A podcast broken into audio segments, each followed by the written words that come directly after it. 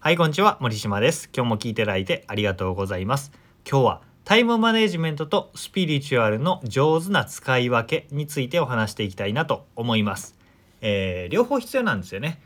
タイムマネジメント。まあ、長期目標を決めて、逆算して計画を立てて、日々の時間管理をして、毎日のタスク管理、どんどんどんってこう、目標達成法みたいな感じです。これってすごく現実的で論理的で、効果がめちゃめちゃ目に見えてあるわけですよ。ただ、なんか堅苦しくて疲れそうな感じしますよね。一方で、スピリチュアルの教え。それは感性とか感覚を扱うもので、例えばこんなことが言われます。あなたはあなたのままでいいんだよ。必要なのはただ受け取ることなのです。とか。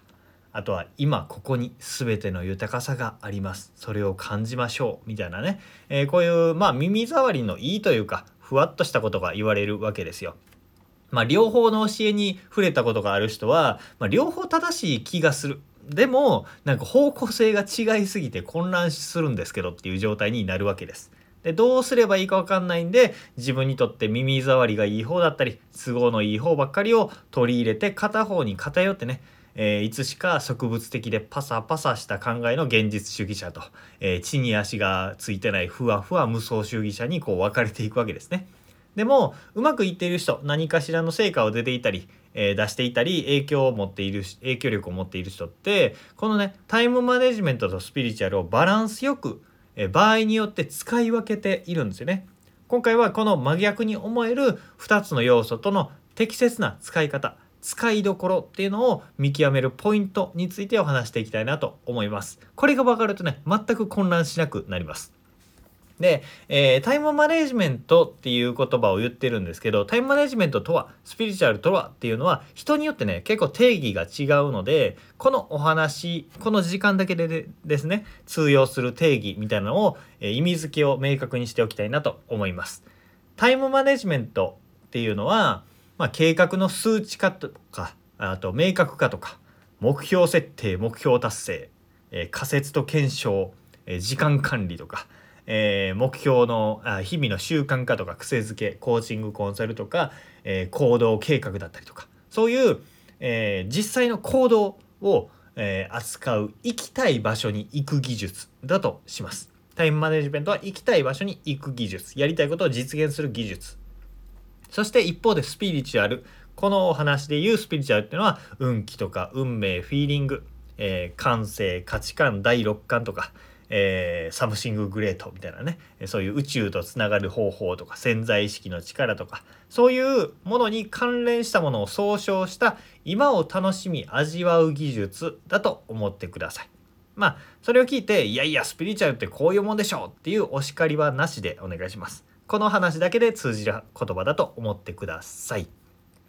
で、えータイムマネジメントにフォーカスすることっていうのはどういうことかというと飛行機とか飛行機でジェットエンジンでビヨンって飛ぶとか潜水艦とかプロペラが生み出す推進力みたいなもんでギューンとね行きたいところに行くっていうことです。スピリチュアルにフォーカスするっていうのはイメージ的には自然が生み出す波に乗るサーフィンとか風の力を使って進む帆船とか気球みたいなその場のエネルギーに乗るみたいなイメージなわけですよ。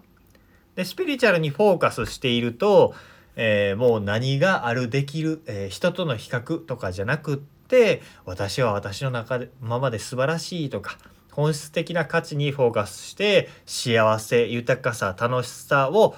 感じられる深い感動だったり体験があるわけですよ。かけがえない人生を味わうっていうことにつながるので大事だと思うんですよね。えーまあ自然が起こる人生の中で起こってくるものをどう乗りこなしていくかっていうサーフィンだと思うんですよ。感情だったり感性のサーフィンですね。ただいくらサーフボードの扱いが上手くなっても遠くは遠くへは行けませんよね。今と違う波に乗りたいとか今と違う景色を見てみたいっていう気持ちがあるんだったらタイムマネジメントが必要になるわけです。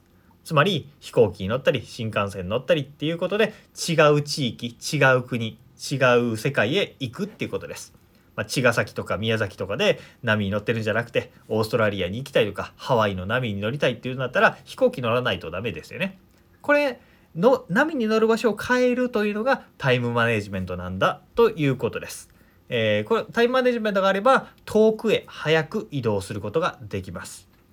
これをスピリチュアルの、えー、導かれるままに行けばいいのですみたいな教えに沿っていくと、えー、サーフボードとか帆船で海を越えるような、えー、なかなか厳しい旅になってしまうわけですよ。でそれを効率的に違う場所に行くんだったらタイムマネジメントが必要だということです。えー、人生は有限なのでね、えー、まあただここで言いたいのは遠くへ行くことが大事だタイムマネジメントが大事なんだっていうわけではないんですよ。ただ、えー、人生は有限なので過ぎ去った時間は取り戻せないわけです。遠くへ行きたいとか今と違う景色が見たい違う世界を体験したいって思うんだったら乗り物に乗るタイムマネジメントを使って環境を変える自分を成長させるとか収入を変えるとかっていう具体的な行動を取る必要があるわけです。だから、えー、タイムマネジメントとスピリチュアルの使い分けっていうのは何かというと今を楽しみたいのかもしくは今と違う景色が見たいのかっていうこの1点に限るんですよ。今と違う景色が見たいんだったら目標設定したりとか逆算したりとかっていうタイムマネジメントが必要です。で今を十分に味わいたい豊かさを受け取りたいっていう場面であればスピリチュアルが必要になってきますというこの1点なんですよね。だから今自分がどうしたいと思っているかっていう心の声に耳を傾けるみたいなことがすごく大事なわけですよね。でこの心の声に耳を傾けるって最後にちょっとふわっとしたこと言っちゃったんですけどまあ分かんないことも多いんですよね。でも今の環境今いる場所とか今関わっている人って自分が望む環境じゃないなっていうふうに思うんだったらタイムマネジメントが大事です。えー、違う環境にしたいもっといい環境に行きたい私の生きる環境はここはふさわしくないとかって思うんだったらタイムマネジメントですね。えー、人生を変える具体的な行動計画、